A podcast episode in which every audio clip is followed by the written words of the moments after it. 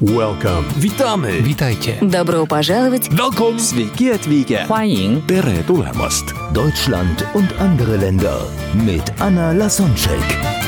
Der erste und einzige Podcast in Deutschland, Österreich und der Schweiz, der sich mit interkultureller Kommunikation beschäftigt, spannende Impulse über fremde Länder liefert, entfernte Kulturen näher bringt und erfolgreiche Menschen mit internationaler Erfahrung interviewt. Heute im Gespräch mit Anna Lasonczek, Mega Pillinger.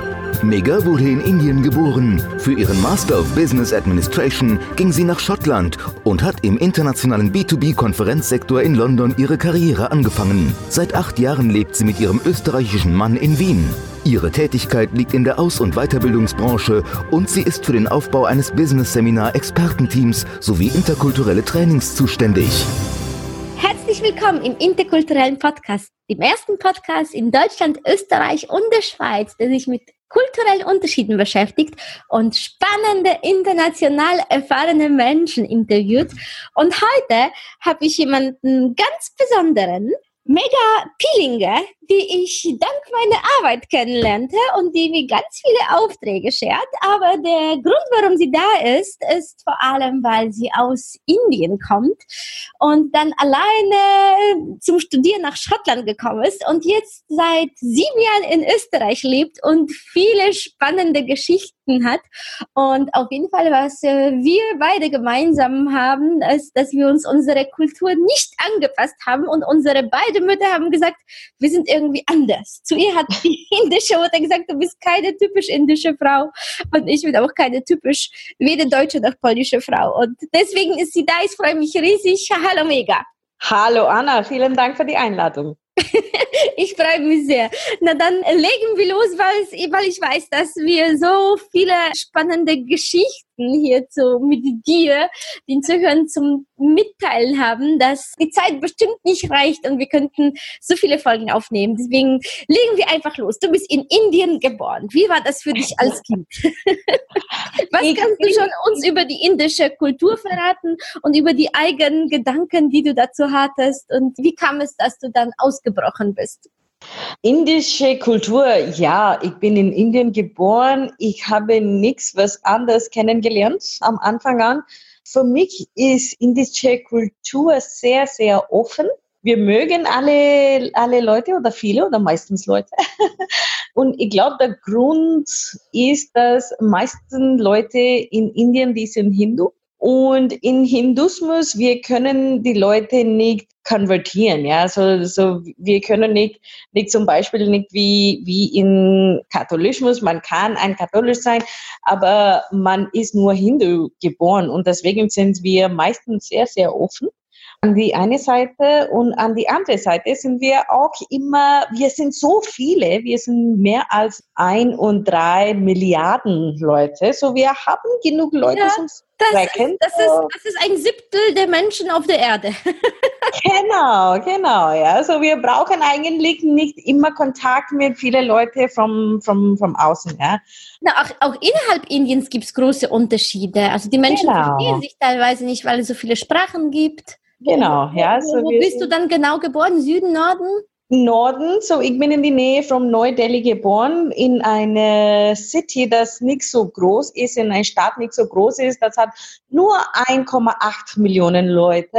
Ja, genau. Noch zweimal so groß wie Köln. Aber äh, kennt kein Mensch. Für Indien Genau. ist es klein. Ja, so nördlich, also in Neu-Delhi war ich sogar neulich, als ich nach Thailand geflogen bin, aber nur am Flughafen. Ja, ja.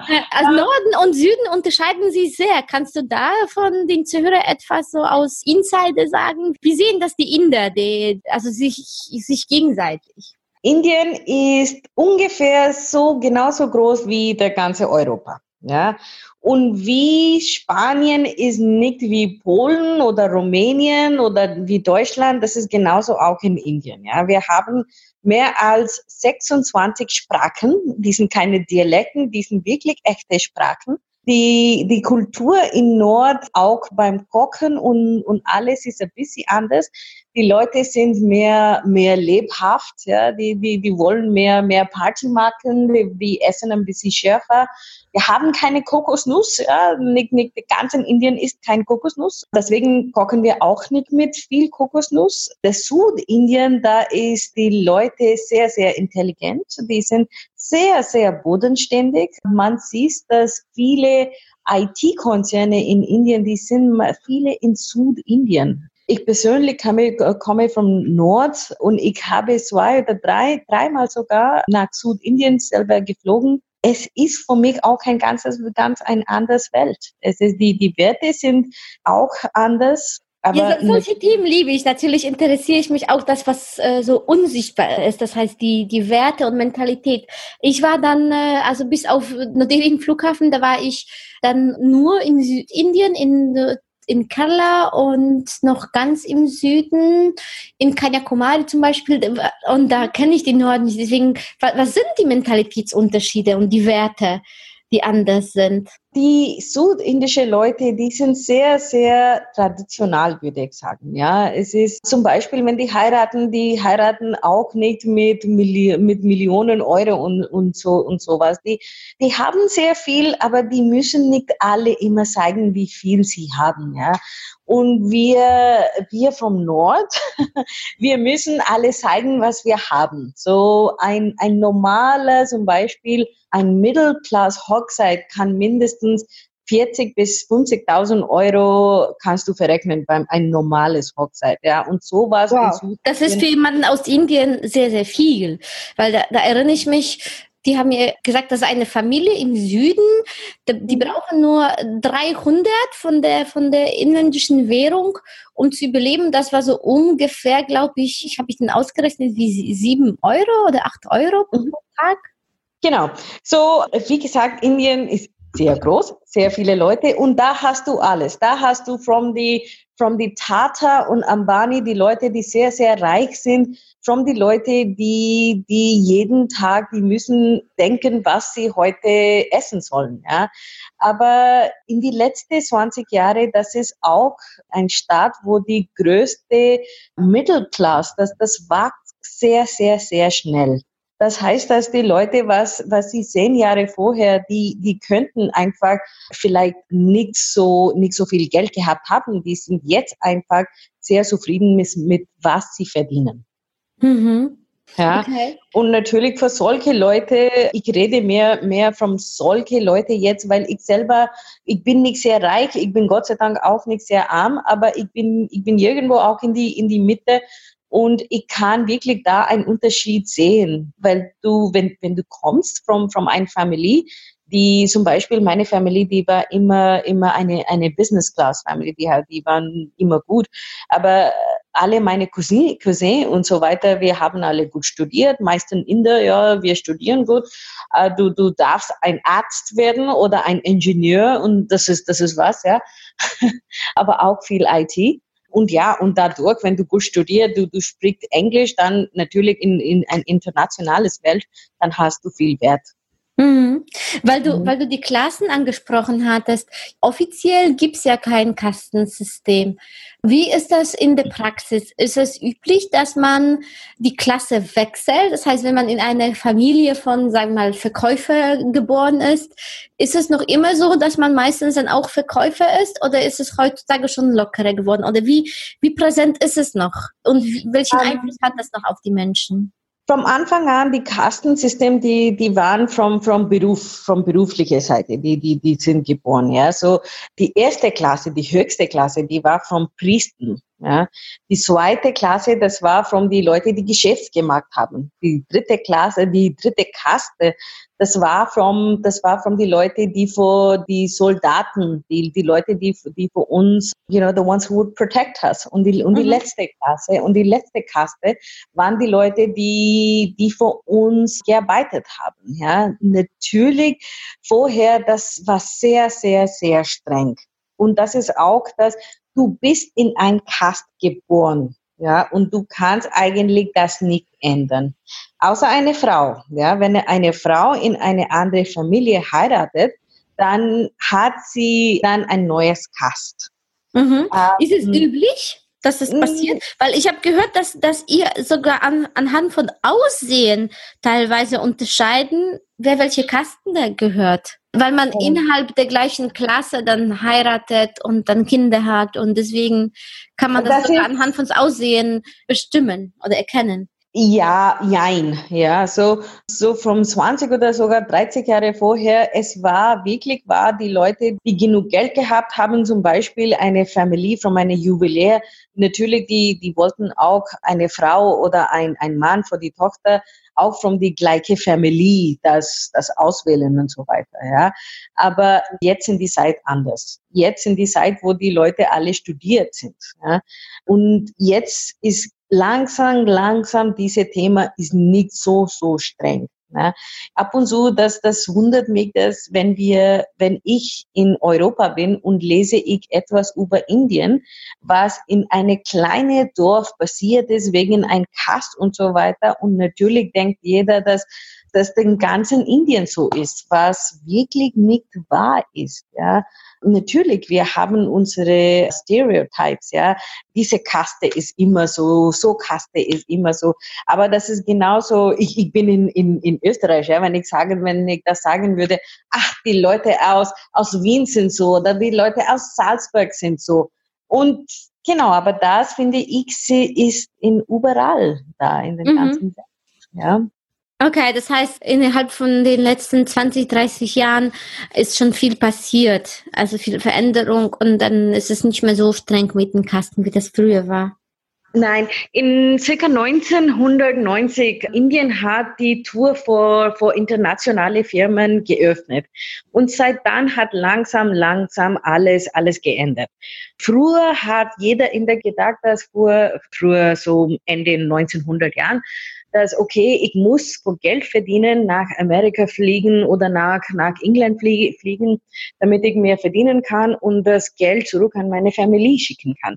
Aber jetzt sind die Seiten anders. Jetzt haben wir, jetzt haben wir viele internationale Firmen, Firmen in Indien, weil da ist sehr viel Bedarf da für, für Wachstum, für Development. Und natürlich, das ist sehr, sehr interessant für die indischen Leute auch dort zu bleiben, beim der eigenen Kultur, beim der eigenen Leute. Die können auch viel verdienen. Die haben viele Chancen. Die gehen immer noch natürlich außerhalb von Indien auch, aber die kommen auch zurück dann. Ja, ich, äh, ich habe selber in Schottland studiert und da habe ich viele, viele, viele Inder in meiner Klasse gehabt. Und 70 Prozent von diese, von diese Inder, die sind alle jetzt zurück in Indien. Und das ist, und die sind glücklich, verheiratet, haben einen cooles Job und ja, genießen auch dein Land. Mhm. ja, schön. Du sprichst darüber, dass du nach, nach Schottland geflogen bist, um da zu studieren. Wie war dann deine Kindheit und woran kannst du dich erinnern und was hat dich dazu gebracht, dass du dich entschieden hast, doch auszubrechen und nicht so typisch in Indien zu studieren, sondern wahrscheinlich um, ähm. hat dich irgendwas gezogen. Meine Kindheit, Gott sei Dank, war sehr glücklich. Ich bin in eine, in eine, in eine kleine Familie geboren. Ich habe nur einen Bruder, der momentan in London ist und meine, und meine Eltern. Ich habe auch viel in Indien studiert. Ich war ist es typisch, dass man nur zwei Kinder hat? Ist es, ist es jetzt normal dort? Jetzt ist ganz normal. Jetzt ist sogar auch eine normal. Also, aber früher, ja, hat man drei, vier, fünf Kinder auch gehabt. Aber jetzt, weißt du, das ist wie, wie der restliche Welt. Indien ist auch teuer. Und beide, und beide Eltern, die wollen arbeiten und natürlich hat keiner so viel Zeit und so weiter. Ja, so ich, ich habe viel auch in, auch in Indien studiert. Meine, meine ganzen Studien von der Schule, das war in Indien. Dann habe ich ein Bachelor's in Science fertig gemacht. Dann habe ich ein BEd gemacht. So ich bin eine, eine ausgebildete Lehrerin. Dann, als ich als Lehrerin gearbeitet habe, habe ich auch zwischenzeitlich ein Masters für Englisch gemacht. Und dann habe ich ein Angebot von einer Firma bekommen in Indien. Ich habe die Leute, die Engineering, Engineering studiert haben, ich habe denen Englisch unterrichtet, weil die haben eigentlich sehr gut Wissen über Science und so weiter, aber die könnten einfach nicht mit internationalen Kunden reden. Und das war mein Auftrag. Und das war sehr, sehr, sehr gut bezahlt und sehr spannend. Wahrscheinlich viel, viel mehr als Lehrerin, oder? Ja, genau. Und ich war, ich war damals war ich sehr, sehr jung, aber trotzdem habe es hat mich so viel Spaß gemacht, so viel Freude mir gegeben, weil jeden Tag ich könnte etwas anderes und etwas was Cooles erleben. Ja. Und dann hat diese, diese Herr von dieser Firma mich angeboten, ob ich sowas mit ihm machen will. Weil mein Stadt, so rundherum mein Stadt, da waren sehr, sehr, sehr viele Engineering Colleges und wir haben so ein Projekt gemacht, dass okay, wenn ich sowas da, da machen würde, das wäre eine interessante Business-Projekt. Und gleichzeitig wollte mein Bruder nach London gehen, weil die Mutter von, die, die Schwester von meiner Mutter, sie lebt in, in London und unsere Cousins waren da und so weiter. Und dann habe ich gedacht, warum? Ja, die Familie ist viel wichtiger in Indien, als wir das in Deutschland kennen. Das heißt, wir orientieren uns schon viel mehr an, an dem, was unsere Geschwister oder, oder ja Tanten machen. Genau, genau, genau. Ja, es ist, äh, ja, so ich habe dann gedacht, okay, mein Bruder geht nach London, vielleicht gehe ich nach Schottland, MBA zu studieren und äh, dann komme ich zurück und dann baue ich mein eigenes Business, mein, mein Geschäft dort zurück in Indien. Natürlich habe ich das nicht gemacht. ich war in, in Schottland, ich habe da studiert, dann habe ich ein Angebot für meinen Job bekommen in London. London hat damals sehr, sehr, sehr interessant geklungen, geklingt weil natürlich das London ist, ja, und viele Sachen zu machen und so weiter. Und dann habe ich dort mit Sales, mit International Sales gearbeitet, viel gereist mit meiner Firma, Dubai, Switzerland, South Africa und das war wunderbar. Abenteuer. Ähm, das ist wirklich ein Abenteuer. Persönlichkeit. Viel los. Genau, ja. Und je, aber irgendwie, irgendwie, irgendwie habe ich auch gedacht, dass ja, vielleicht heirate ich bald, vielleicht mit einem indischen Mann gehe ich nach Indien oder bleibe ich hier. Natürlich habe ich immer Gedanken gemacht. Aber from, ich muss sagen, dass von Indien nach England zu gehen, das ist nicht so ein großes kulturelles Unterschied, ja. Besonders, du kennst die Sprache schon, ja. Zum Beispiel für mich, ich habe meine ganzen Studieren war nur auf Englisch, so die ganze Schule, die ganze, die ganze College. In Indien. In Indien, genau, ja. Und das ist, das ist auch ganz normal, dass mhm. die ganze Sprache, die, die ganze Studium auf Englisch ist. So, meine Muttersprache, das ist Hindi. Und ich habe Hindi nur mit meinen Eltern so, so, so sagen gesprochen und, und auch natürlich mit Verwandtschaft und so weiter. Aber ich bin in eine katholische Schule gegangen und die waren sehr, sehr streng mit Englisch. So, solange wir in die Schule waren, wir müssten nur auf Englisch reden. Mhm. Ja, und wir haben nur ein, eine Stunde oder ein, nur ein Subject oder ein, ein paar Stunden in der Woche gehabt, wo wir Hindi studiert haben. Dann dürften wir auf Hindi reden. So, wenn du von Indien nach England gehst, dann natürlich da ist auch Commonwealth dabei und du kennst die Sprache, du kennst das Essen ein bisschen und das ist irgendwie nicht. Ja, in, Indien, in, in London gibt es ja sogar Little India. da habe ich sogar ja, ja. das gegessen, kann ich mich erinnern. Ja, ja. ich glaube, die 10% Leute in England, die sind, die haben indische Wurzel. So, wow. die sind entweder, entweder First Generation oder Second Generation, aber die sind, ja, aber die sind da. So, deswegen ist irgendwie das nicht fremd. Hast du trotzdem, also es war nicht so, nicht so ein Kulturschock, weil du einfach schon vielleicht auch dann Bezugsperson hattest, aber gibt es da trotzdem Stories, was dich überrascht hat und wo du, wo du gemerkt hast, oh, das ist anders in Indien. Ja, du warst jung, äh, alleine, plötzlich ja, ja, ja. anderes Kontinent, neue Stadt, neues Leben auf sich gestellt. Ja. Wie war das für dich?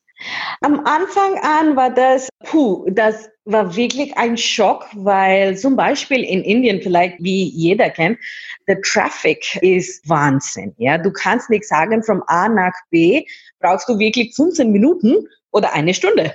Ja, ja. jetzt ist der, jetzt ist der Dock besser, aber damals, das wird wirklich schlecht.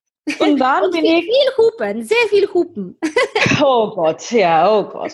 Und das, das war für mich der größte Culture Shock. Ja, ich bin direkt in Schottland gelandet und dann hat jeder gesagt, oh, du kannst einfach in Google Maps anschauen und sehen, wie lange du brauchst. Und das war für mich ein bisschen, okay, wie kann man das sagen?